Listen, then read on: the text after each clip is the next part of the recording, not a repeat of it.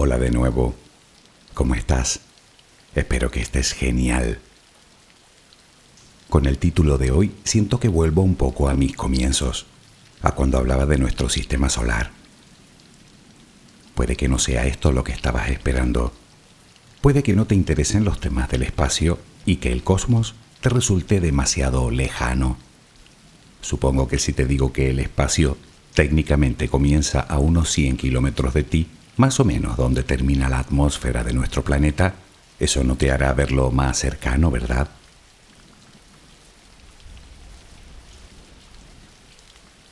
Entiendo que hablar del cosmos te pueda parecer de poca utilidad, pero eso es como todo, depende. Depende de la utilidad que le quieras dar a la información. Puedes recibirla y olvidarla, estás en tu derecho o puedes usarla para entender un poco mejor tu mundo y de paso a ti. Ya, sigues sin ver qué tiene que ver la luna contigo. Bueno, a mí me gusta pensar que la misma luna que ves tú veo yo. Exactamente la misma. Estés donde estés. Piensa un momento en ella. Preciosa, ¿verdad? Sí, bueno, todo muy bonito, pero a mí el tema de la luna, ¿cómo que no? ¿Y si te digo que existes gracias al influjo de la luna? ¿Tampoco? No, no es filosofía, es ciencia. Quédate conmigo y tal vez cuando vuelvas a mirarla, la observes con otros ojos. Relajemos primero mente y cuerpo.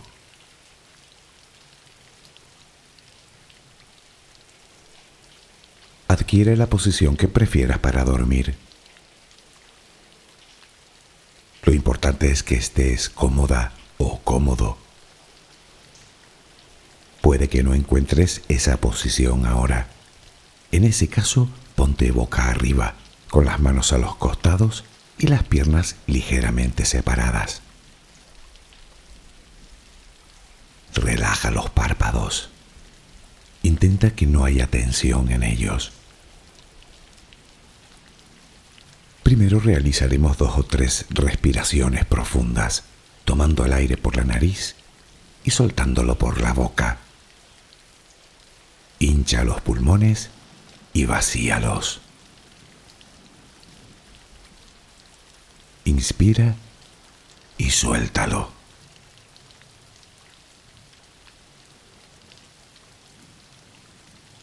Ahora haremos una inspiración por la nariz Mantendremos el aire un par de segundos durante los cuales mostraremos gratitud por lo que somos, por lo que tenemos, por lo que el universo nos ha dado y por lo que nos ha de dar. Luego suelta el aire también por la nariz. Repítelo dos o tres veces más. Cada vez que exhalas, Notas cómo te vas vaciando de todo lo malo y negativo de tu vida y tu cuerpo se va relajando más y más. Inspira, retén el aire y suéltalo. Deja que salga todo lo que te contamina. Inspira y suéltalo. Sigue respirando tranquila y acompasadamente. Intenta hacer la respiración abdominal, dejando que sea el estómago lo que se balancee con cada respiración.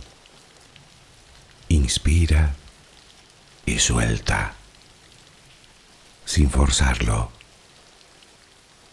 Inspira y suelta.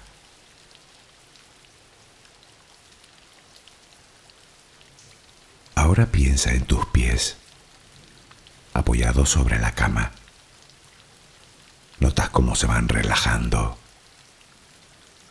cada vez más. El pie derecho, el pie izquierdo. Ambos quedan totalmente relajados. Centra tu atención en las piernas. desde los tobillos hasta los muslos. Siente como todos los músculos se van relajando.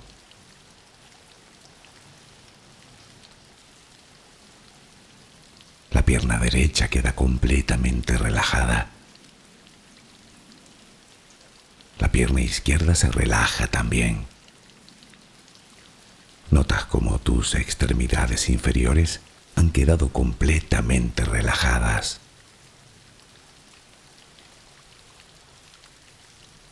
Toma conciencia de tu cadera. Nota cómo se va relajando también. Se relajan los glúteos. Notas el peso de toda la zona.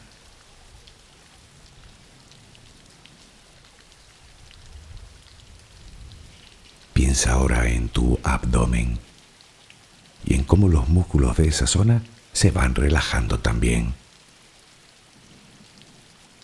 Nota el alivio con cada exhalación.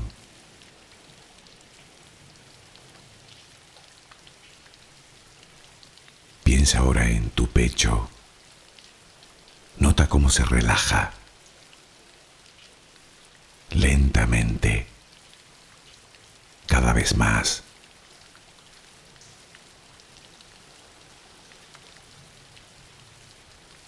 Centra tu pensamiento ahora en tu espalda y en todos los músculos que la cubren, desde la cadera hasta el cuello. Sientes como poco a poco se van relajando.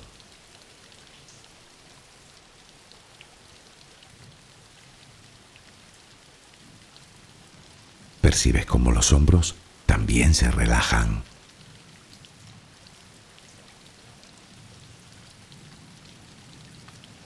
Brazo y antebrazo derecho, tu mano derecha, los dedos de esa mano. Nota el peso en su conjunto.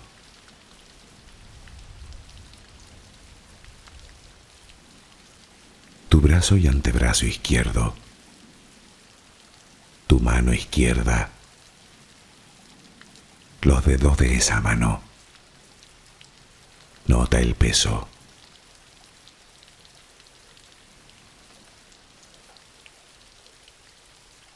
Dirige ahora tu atención al cuello. Piensa en él.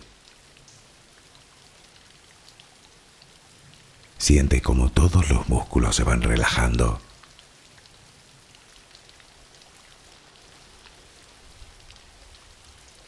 Tu mandíbula.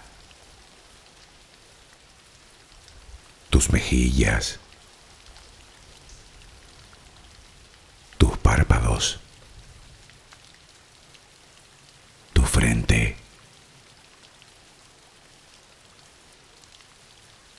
Se van relajando más y más todas las partes de tu cara y tu cabeza.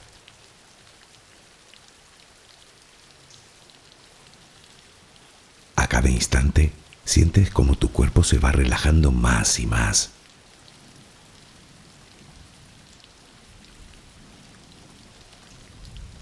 Ahora vuelve a tu respiración. Respiras de forma relajada.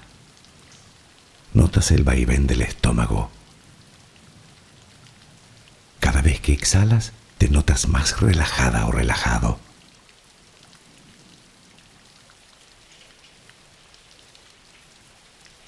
Ahora frente a ti aparece una luz. Mírala. ahí. Como si viniera de todos lados. Es una luz muy bella y tranquilizadora. Ella quiere llegar hasta ti y tú la dejas porque sabes que esa luz es amor.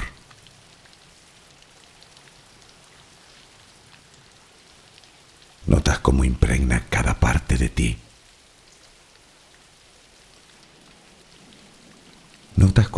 atraviesa tu piel y comienza a llenarte por dentro. Sientes cómo te va llenando de paz, cómo te va llenando de tranquilidad, cómo te va llenando de amor.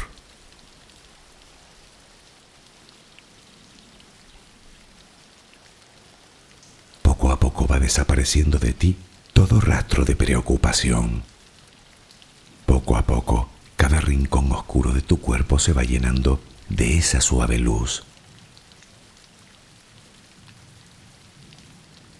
Sientes cómo te va purificando por dentro y por fuera.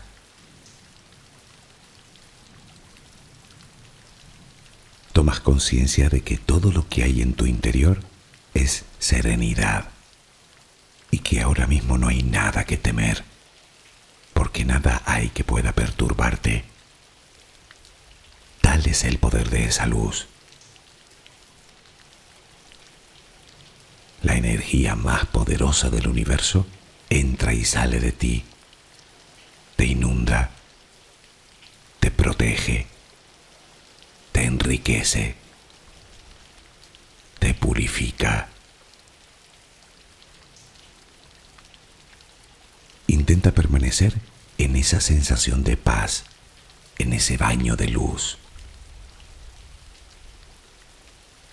Solo respira serenamente.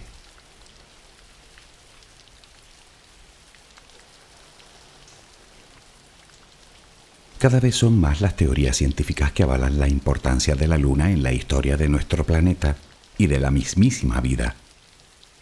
No me extraña que algunos piensen que alguien tuvo que ponerla ahí. Ya habrás oído hablar de las teorías que dan a nuestro satélite un origen más, ¿cómo diría?, más planeado con alguna finalidad por una mente inteligente. También hay quien cree que nunca llegamos a pisarla y que todo fue una especie de montaje internacional. Otros afirman que sobre su superficie hay antiguos restos de edificaciones de origen extraterrestre, en su cara oculta, por supuesto. Otros incluso se aventuran a decir que no solo siguen ahí, los alienígenas digo, sino que hoy en día nos controlan desde nuestro satélite.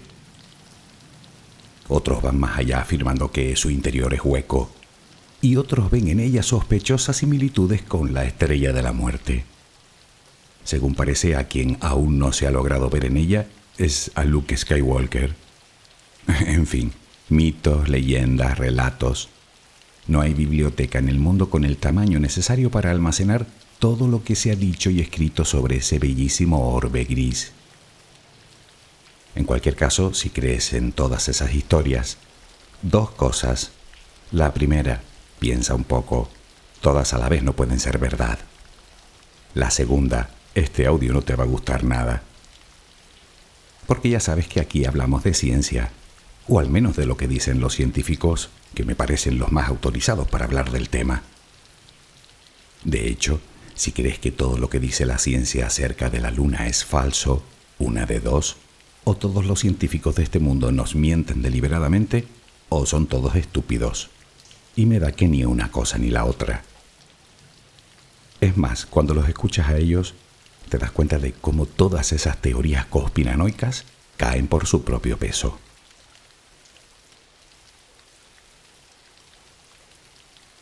Imagina a una pequeña comunidad humana hace unos 50.000 años, por ejemplo, en su refugio, mirando esa cosa que sale en el cielo cada noche.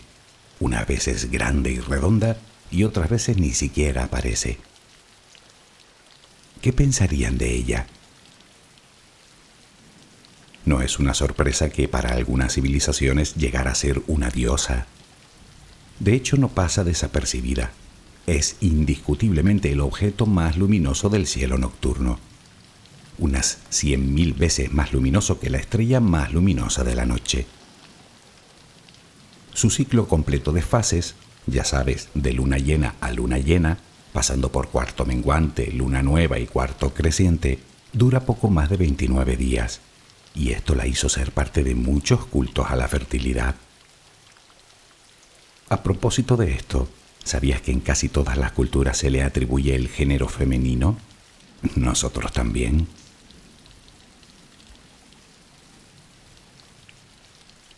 La palabra luna procede del latín, de un adjetivo, concretamente leuc, que describe la luminosidad. Es decir, que la luna significa literalmente luminosa o la que ilumina. Bonito nombre, ¿verdad? por cierto, da nombre al primer día de la semana, lunes, el día dedicado a la luna. Muchos han afirmado ver una cara en su superficie y otros observan la figura de dos amantes que se besan. Luego hablaremos de esas caras. Lo que está claro es que hay muchas formas de ver la luna, desde un punto de vista romántico, o esotérico, o místico, o científico, o incluso conspiranoico. Pero la luna, la mires como la mires y digan lo que digan los extraterrestres, es la que es. ¿Vale? ¿Y qué es? Vayamos por partes. Sería muy largo de contar todas las cosas que el hombre a través de los siglos ha llegado a pensar de la luna. Pero fue en el siglo XVII cuando descubrimos que se trataba no de una diosa, ni de una bola de fuego, ni de nada por el estilo, sino de otro mundo. En realidad lo descubrió Galileo Galilei con su nuevo instrumento recién llegado de Holanda, el telescopio. Él pudo ver por fin que se trataba de todo un paisaje, con montañas y cordilleras, valles, llanuras, extraños cráteres.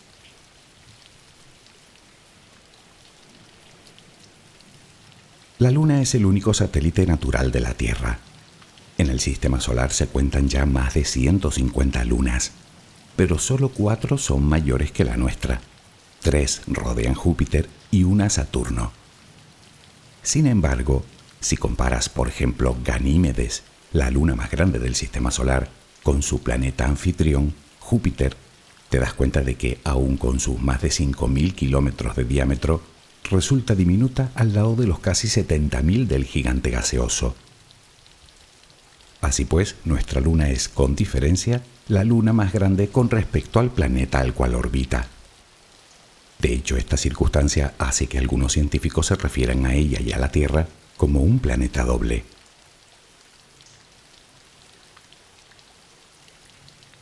Por si alguna vez se te ocurre atarla con un lazo para regalársela a la persona que amas, que sepas que tendrás que preparar una cuerda muy larga, de unos 384.000 kilómetros, que es más o menos la distancia que nos separa de ella, unas 30 veces la circunferencia de la Tierra.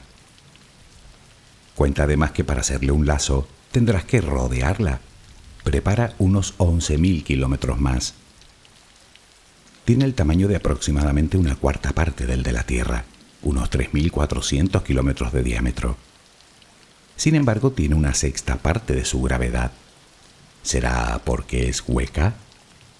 No, tiene otra explicación más... Bueno, tiene otra explicación.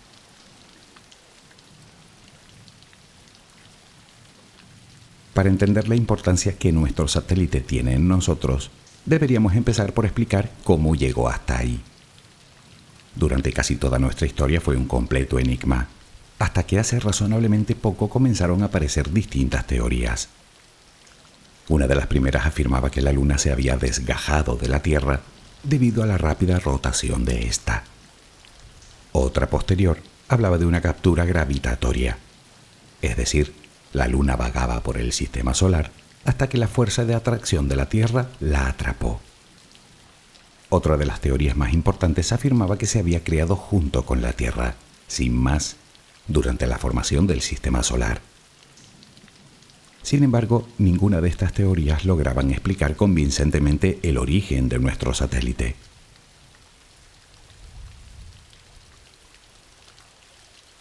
Ya sabes que el hombre pisó la Luna por primera vez en julio de 1969, con la misión Apolo 11. La última de las misiones que alunizaron fue la misión Apolo 17, en 1972. En total, solo 12 hombres, dos por cada misión, han puesto el pie en ella. En esas seis misiones tripuladas se trajeron más de mil muestras que hoy en día se siguen estudiando en universidades y centros de investigación de todo el mundo. Son estas rocas las que dieron las pistas para que en los años 70 una nueva teoría surgiera, la llamada teoría del gran impacto. La pregunta que quizá te estés haciendo es, ¿qué encontraron en esas rocas?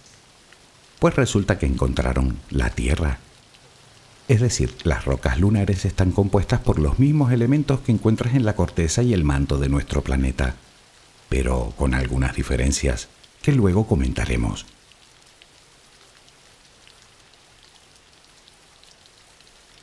Se estima que la Tierra se formó a la vez que el Sistema Solar hace unos 4.500 millones de años.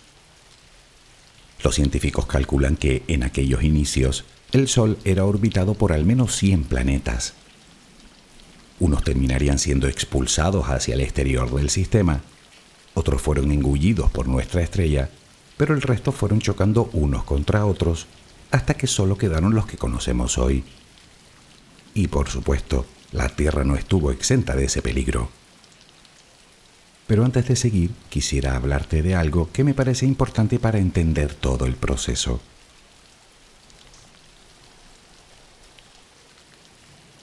Unos 170 millones de años después de su creación, nuestro planeta, como todos los planetas rocosos que giraban alrededor del Sol, estaba compuesto de magma muy caliente.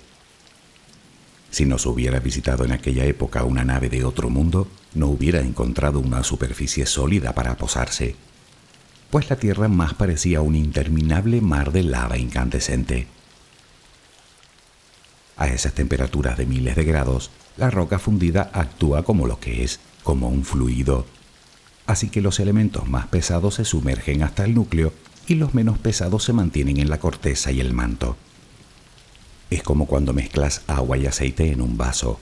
El agua más densa se deposita en el fondo, mientras que el aceite, más ligero, flota en la superficie. Es por eso por lo que nuestro planeta y todos los planetas rocosos que conocemos tienen un núcleo de hierro.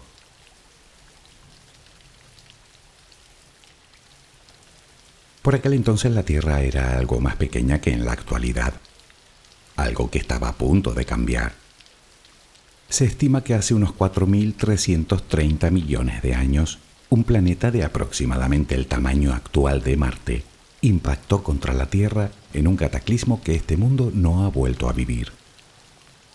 Ese planeta tiene nombre, o lo tenía, Tea, por la diosa griega Theia. Si el impacto hubiera sido de lleno, probablemente ambos planetas se hubieran desintegrado, pero parece que no fue así. El choque arrancó parte de la corteza y del manto de este planeta y del otro. Los núcleos se unieron dando lugar al actual núcleo de la Tierra. El resto de elementos menos pesados, unos volvieron a caer en la Tierra y otros salieron despedidos al espacio, formando un anillo alrededor de este planeta. Sí, hace mucho tiempo la Tierra también tuvo un anillo, pero también fue por poco tiempo.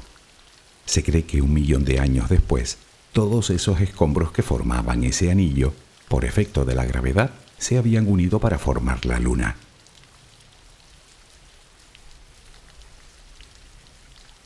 De momento ya podemos explicar por qué la Luna, siendo una cuarta parte del tamaño de la Tierra, tiene un sexto de su gravedad.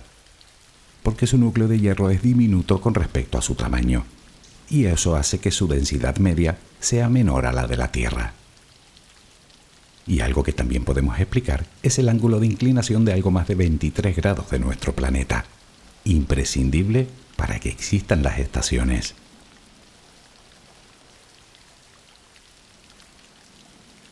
No obstante, y antes de cerrar el tema de cómo se creó, conviene saber que muy recientemente nuevos estudios han empezado a perfilar esta teoría. Parece ser que no fue solo un objeto el que impactó con la Tierra, según las últimas investigaciones, nuestro planeta tuvo que sufrir el azote de al menos 20 impactos para que pudiera crearse la Luna. De lo que se desprende que nuestro satélite tuvo que tardar en formarse mucho más tiempo del que se creía hasta ahora.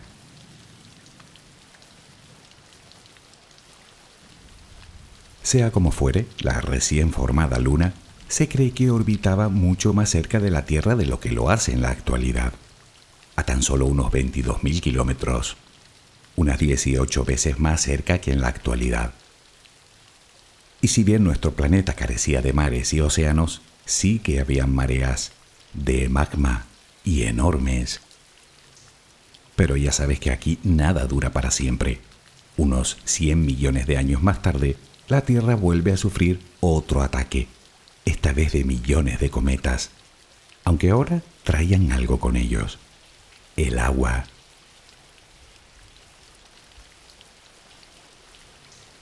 Hace unos 3.800 millones de años, la Tierra ya disponía de océanos y de primitivos continentes. Y ahí estaba la Luna, con sus mareas descomunales de kilómetros, esta vez de agua, bañando las costas. Bueno, las costas y lo que no eran las costas, pues con la marea alta, el mar se extendía cientos de kilómetros tierra adentro. Cada vez que el mar retrocedía, iba recogiendo gran cantidad de minerales que poco a poco iban creando la famosa sopa primigenia, de la que se presume saldría la vida. Se cree que fue precisamente en esas zonas intermareales donde surgió. Además, la ciencia las considera zonas perfectas para que cualquier criatura acuática pudiera adaptarse a tierra firme.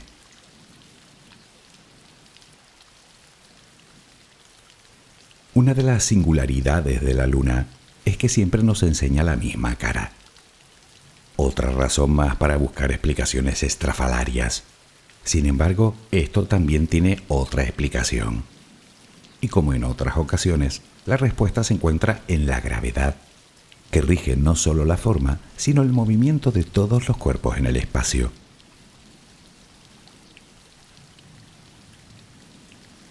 En un principio, cuando su distancia con la Tierra la hacía aparecer enorme en el cielo cada noche, la Luna giraba algo más rápido de lo que lo hace hoy. Por su parte, un día en la Tierra duraba en torno a cinco o seis horas. Recordarás que las mareas en la Tierra eran descomunales, por lo que producían una deformación en el planeta tal y como lo hacen hoy, pero de forma mucho más acusada. Por otro lado, la Luna, aun siendo de roca, también soportaba grandes deformaciones por el tirón gravitacional de la Tierra. Pues ese hecho tuvo varias consecuencias. Por un lado, hizo que la velocidad de rotación de nuestro satélite se fuera ralentizando, hasta que su velocidad de rotación se igualó a su periodo orbital alrededor del planeta. Un fenómeno al que llaman acoplamiento gravitacional o acoplamiento de marea. Sí, la Luna gira, solo que para ella un giro completo tarda lo mismo que el tiempo que emplea en dar una vuelta completa a la Tierra. Es decir, su día y su año duran lo mismo, 27,32 días, el llamado mes sidéreo. Por eso siempre nos enseña una sola cara. Pero antes de seguir, déjame hacer un inciso por esto del mes lunar. Puedes decirme que la luna llena aparece cada 29 días y medio en el cielo, por lo que el dato anterior estaría equivocado. No, no es así. 29,5 días es el tiempo que tarda la Luna en dar una revolución, pero con relación al Sol, imprescindible para que desde la Tierra podamos contemplar todas sus fases. Son dos mediciones diferentes.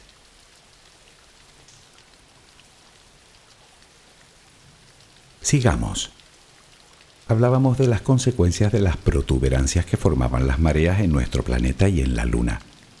Pues bien, con el tirón gravitacional de estas deformaciones, mientras que la Luna iba ralentizando la rotación de la Tierra, la Tierra iba acelerando la velocidad de traslación de la Luna, por lo que poco a poco nuestro satélite se fue alejando de nosotros. Prueba atar algún peso en el extremo de una cuerda y hazlo girar. Verás cómo entre más rápido gira, más tiende a alejarse del centro.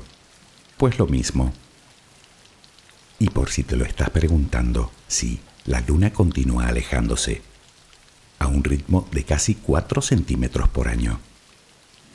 Llegará el momento en el que aparezca en el cielo nocturno como una estrella más. Estará tan lejos que ya no seremos capaces de reconocerla. El mundo habrá cambiado.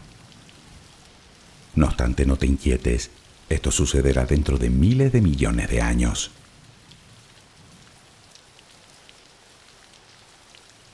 ¿Hablamos de las caras de la luna? Te confieso que yo nunca he logrado ver nada, salvo las zonas oscuras y claras, por cierto bien delimitadas. Y si la miras a simple vista no creo que puedas ver mucho más que eso. Así que la pregunta es, ¿por qué esos dos tonos de grises? Bueno, para eso sería bueno saber de qué está hecha. Sí, ya, de roca, pero ¿qué las diferencia de las que hay en la Tierra? Bueno, hay que tener en cuenta que la Luna carece de atmósfera, y eso la convierte en un objeto vulnerable a las inclemencias del espacio. La superficie de nuestro satélite se cuece durante el día a más de 120 grados centígrados y se congela a menos de 150 de noche, casi 200 grados de diferencia. Además, sufre la constante radiación letal del Sol, la misma que nos freiría a nosotros si no fuera por nuestra atmósfera. Y si todo eso te parece poco, todavía quedan los meteoritos.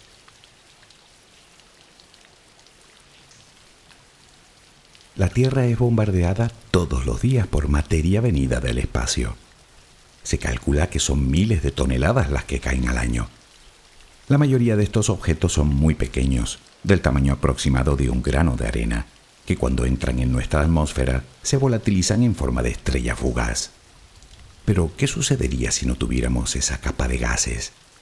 Pues que ese granito de arena sería un proyectil viajando a más de 100.000 kilómetros por hora, destrozando todo lo que encuentre a su paso pues eso lo vive la Luna muy regularmente.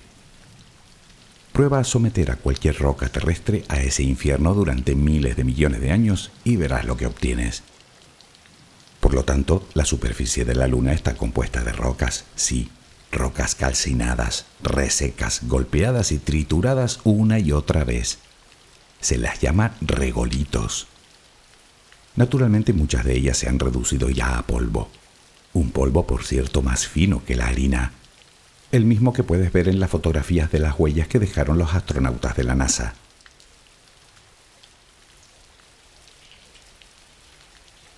Pero, ¿y entonces qué hay de las manchas claras y oscuras que vemos desde la Tierra?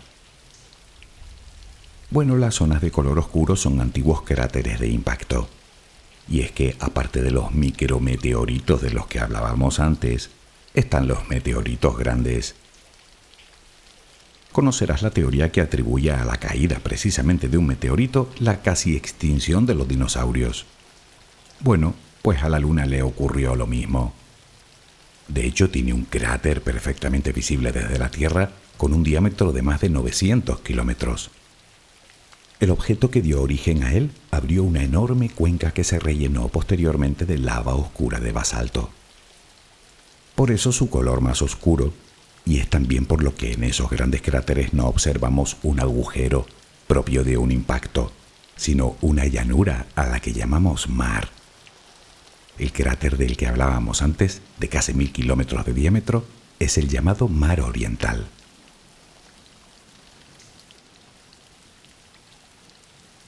Y es que a las manchas más oscuras las llamamos mares de la luna, con nombres además verdaderamente curiosos. De hecho, algunos los conocerás, como el Mar de la Tranquilidad o Mare Tranquilitatis en latín, donde alunizó el Apolo 11, o el Mare Imbrium o Mar de la Lluvia, donde se posó el Apolo 15. Pero en un mapa encontrarás otros nombres como el Mar de la Serenidad o Mar del Frío, Mar de las Nubes, el Océano de las Tormentas o el Mar Conocido Sí, así como suena, mare conocido, mare cognitum. El resto de zonas de tonos más claros recibe el nombre de terras, y es todo lo demás. Sin embargo, cabe destacar que la cara oculta no posee esas grandes llanuras, y por una razón muy simple. La cara que podemos ver lleva mucho tiempo al resguardo de la Tierra, por lo que, estando más protegida, es más difícil que impacte un objeto razonablemente grande contra esa región. Pero su cara posterior es otra cosa. Ahí no tiene escudos, por lo que aparece visiblemente más poblada de cráteres de impacto de todos los tamaños. Por lo demás, es igual, y sin edificaciones extraterrestres.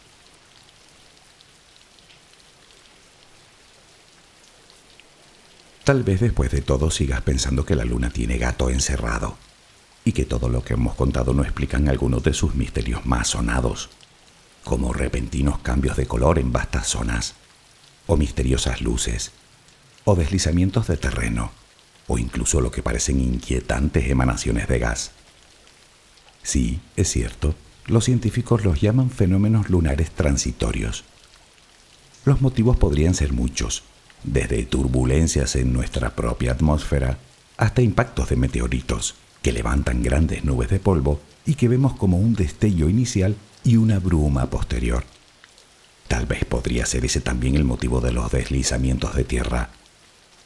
Lo cierto es que no poseemos prueba alguna de esos fenómenos, tan solo observaciones mal documentadas que en muchos casos parece que depende también del observador.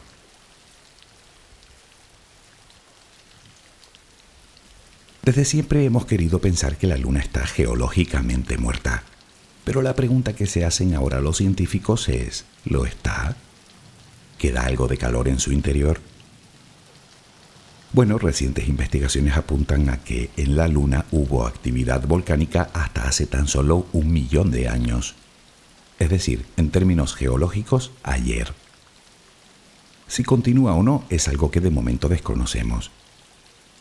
Y es que la ciencia no lo sabe todo. Quedan muchos misterios aún por resolver. Y por cierto, no demuestran ningún origen extraterrestre. En todo caso pone de manifiesto nuestra ignorancia, que por otro lado tampoco es malo si tenemos el firme propósito de ponerle remedio. Y es precisamente lo que intentan los científicos todos los días.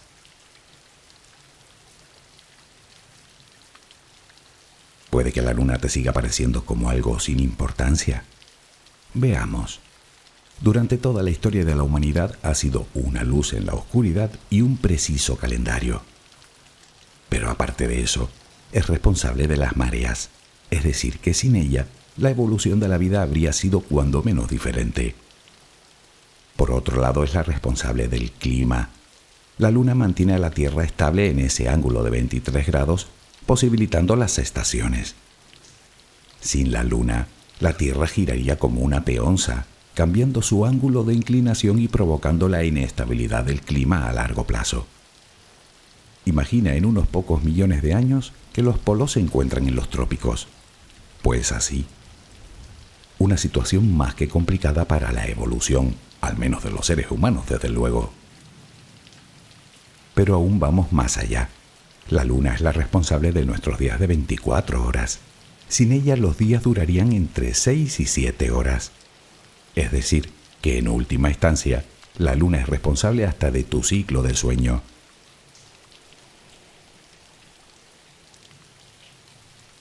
Pero los efectos de la luna no son solo por lo que hizo, sino por lo que hace.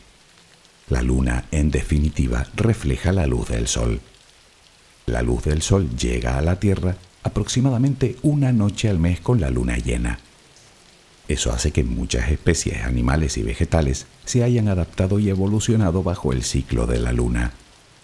Los corales, por ejemplo, sincronizan su ciclo reproductivo con la luna llena, desobando todos a la vez.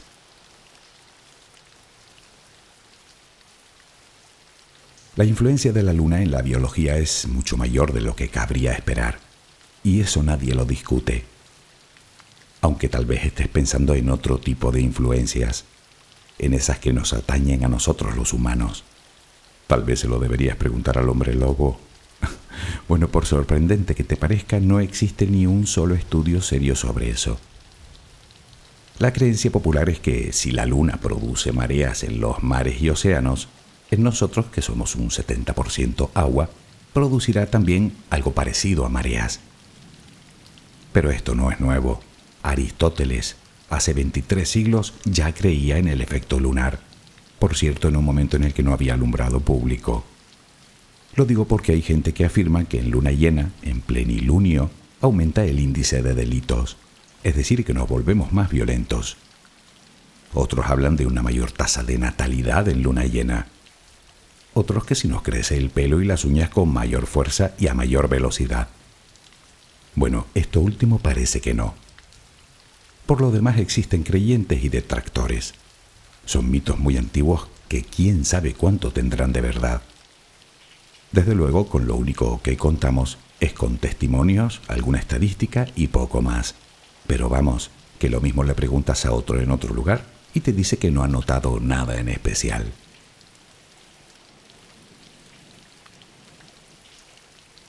De momento no existe ninguna prueba empírica que establezca una conexión entre la luna y el comportamiento humano, ni siquiera el efecto de la gravedad. Te asombraría saber que una persona a tu lado ejerce mayor influencia gravitacional sobre ti que la luna. ¿Quién sabe? Tal vez todo esté en nuestra mente y actuemos por pura superstición. Y no, los lobos no aullan a la luna, aullan por otras cosas para marcar territorio, especialmente en épocas de celo, como advertencia a la manada, pero eso de que la miren y le aúllen va a hacer que no.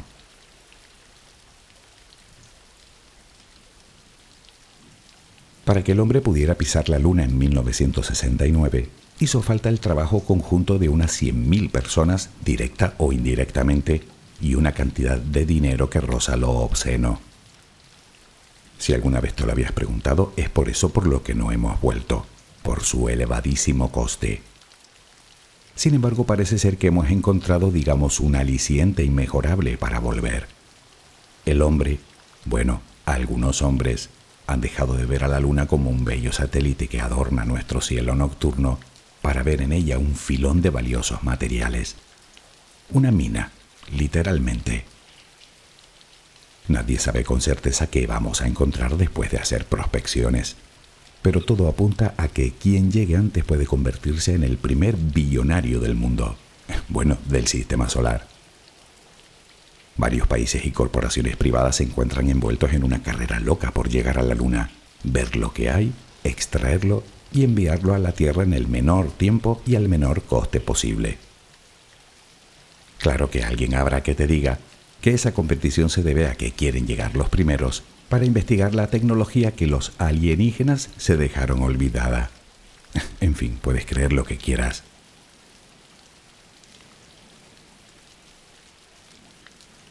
Sé que me dejo mil cosas en el tintero, pues lo que queda por contar es interminable, pero también sé que tú sabrás perdonarme.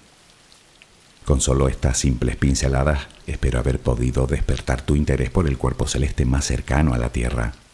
Un objeto imprescindible para que tú y yo estemos aquí y para que el mundo sea tal y como lo conocemos ahora. Sin embargo, siendo eso lo que es, una roca descomunal, yo quisiera invitarte a contemplarla hoy de otra manera, sin tanto rigor científico te dije que la misma luna que ves tú, veo yo. Pero si lo piensas, caerás en que también es la misma que vieron tus ancestros y los míos. Lo que me lleva a pensar que si retrocedemos lo suficiente, tus ancestros y los míos seguro que fueron los mismos. Otra razón más para sentirme unido a ti cada vez que alzo la vista y miro nuestra preciosa luna. Porque al fin y al cabo, a todos, no importa quiénes seamos, nos cobija el mismo cielo. Espero que mañana tengas una maravillosa jornada. Que descanses. Buenas noches.